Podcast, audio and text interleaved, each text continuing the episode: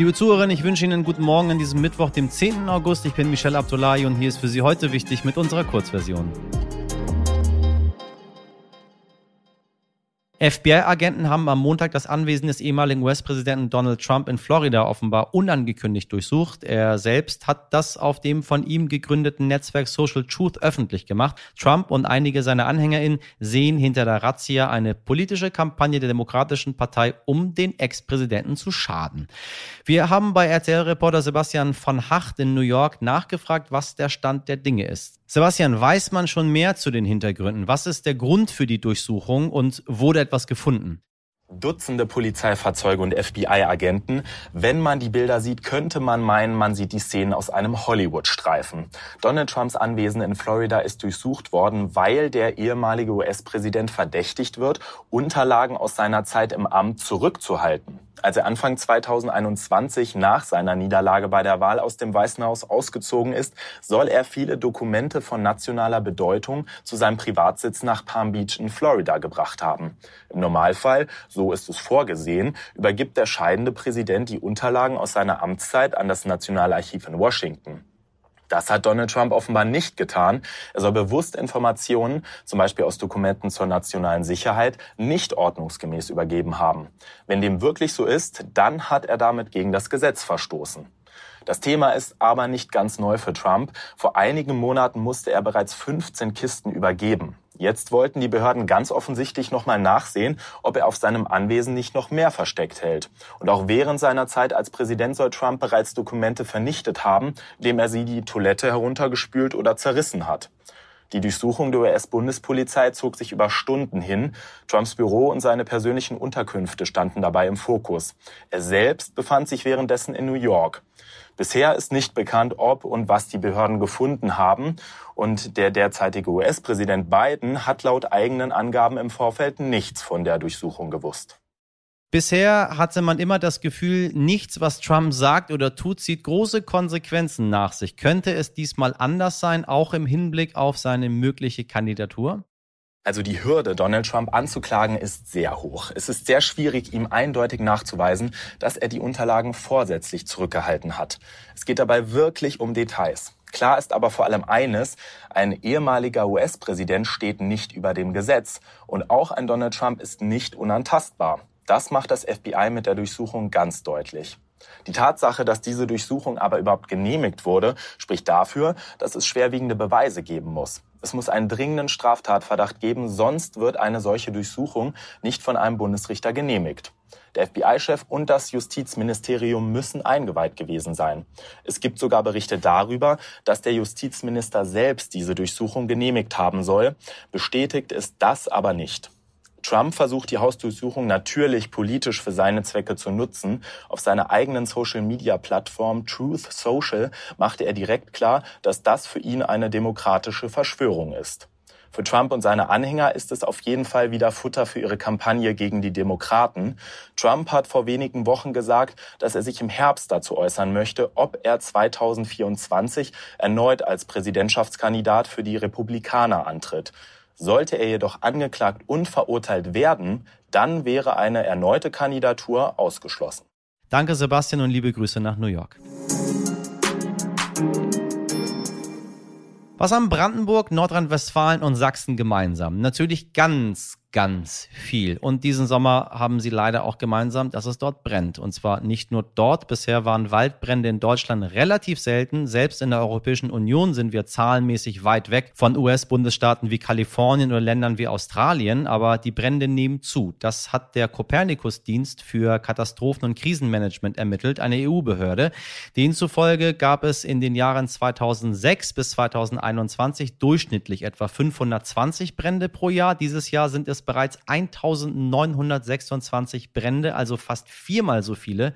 Und diese Zahlen reichen nur bis Ende Juli.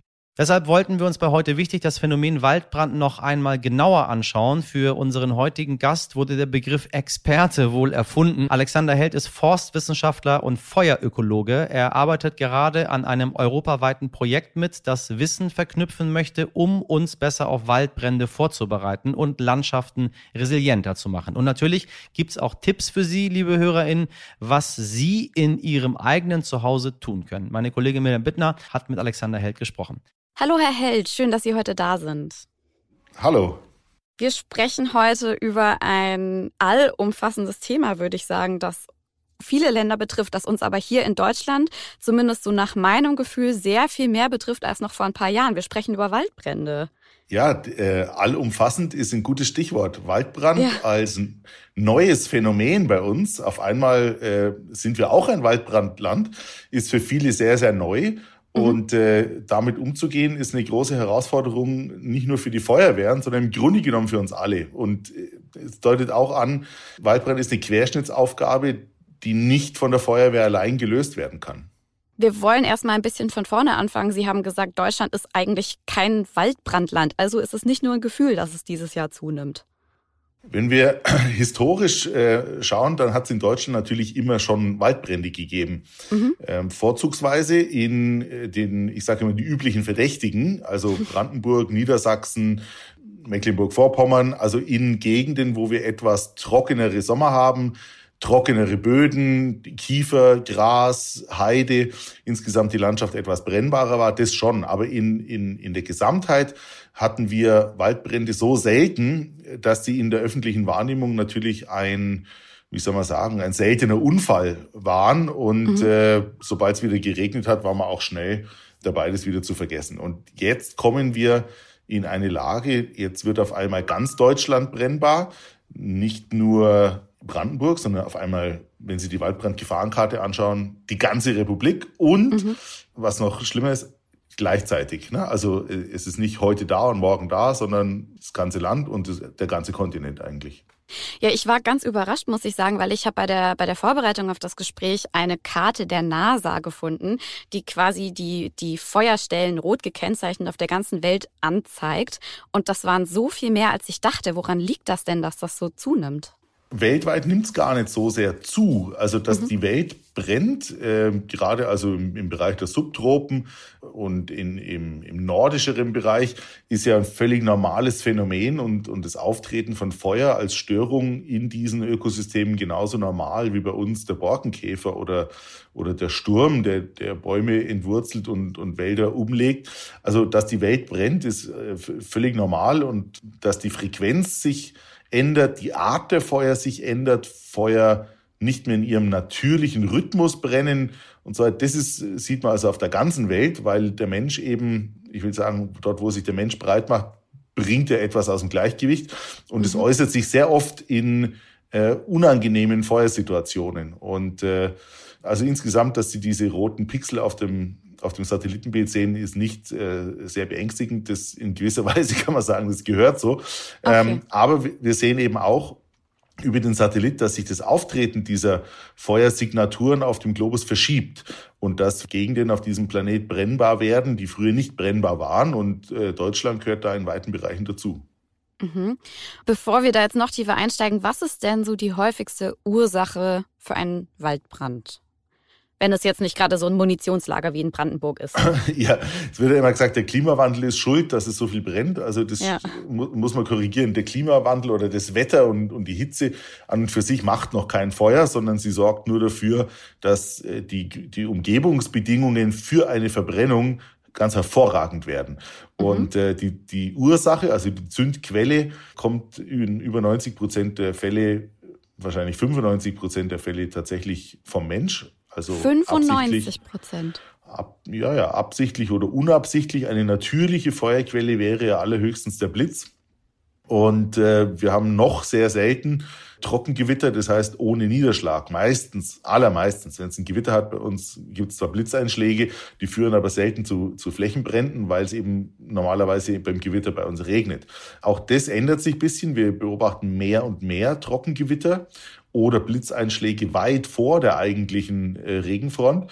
Also diese natürliche Ursache gibt's, aber die ist bei uns sehr selten. Die allermeisten Feuer passieren durch Unachtsamkeit und in so einem sehr kleinen Prozentsatz nehme ich an auch durch äh, Brandstiftung. Heute nicht ich. Ungarns Regierungschef, mein Liebling, Viktor Orban, ist meistens mit weniger amüsanten Inhalten in den Schlagzeilen. In der Regel geht es um den Abbau der Demokratie und Rechtsstaatlichkeit in seinem Heimatland oder seine schwer umstrittene Flüchtlingspolitik. So lehnt Orban weiterhin die EU-weite Verteilung von Geflüchteten ab. Und diese Geflüchteten scheitern an den europäischen Außengrenzen in Ungarn, aber auch im Mittelmeer, das nach wie vor als gefährlichste Flüchtlingsroute der Welt gilt. Alleine in diesem Jahr sind nach Angaben der UN-Flüchtlingshilfe schon 938 Menschen auf diesem Weg gestorben oder werden vermisst. Warum erzähle ich Ihnen das alles? Was Sie vermutlich sowieso schon wissen, liebe Zuhörerinnen. Weil, besagter Viktor Orban in seinem Urlaub am Mittelmeer jetzt aus Seenot gerettet werden musste, weil sein Schlauchboot kaputt gegangen ist. Ja, die Ironie der Dinge würde ich sagen. Wir können uns an dieser Stelle ausnahmsweise ein ganz, ganz kleines bisschen Zynismus erlauben, denn Gott sei Dank ist bei dem Bootsausflug in einer Bucht der kroatischen Insel Wies niemand zu Schaden gekommen. Ein Lokaljournalist hat Orban, seine Frau und einen Leibwächter wohlbehalten wieder an Land gebracht. Vielleicht denkt er ja noch einmal ein wenig darüber nach, wie wertvoll es ist, dass es Menschen gibt, die einen retten, wenn man in Seenot gerät. Viktor und was es bedeutet, sich in so einer Notlage zu befinden. Aber vermutlich wird meine Hoffnung da enttäuscht. Schon kurz darauf war er nämlich wieder bestens gelaunt beim Essen in einem Fischrestaurant. Wohl bekommt's. Das war's mit heute wichtig in der Kurzversion. Falls Sie noch mehr Informationen über die Waldbrände von Alexander Held hören möchten, dann lege ich Ihnen nahe, unsere Langversion zu hören. Das kennen Sie aber schon. Schreiben Sie uns gerne auch bei Fragen oder Anregungen, wie immer an heute wichtig jetzt Stern.de. Wir hören uns morgen wieder, wie gewohnt ab 5 Uhr. Ich wünsche Ihnen einen schönen Mittwoch. Machen Sie was draus. Ihr Michel Abdullahi.